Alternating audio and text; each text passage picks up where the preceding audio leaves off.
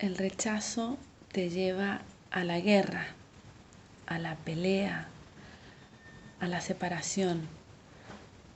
La aceptación te lleva a la indagación y la indagación inevitablemente te conduce a vos, te conduce a la comprensión, te conduce al conocimiento y eso se siente bien.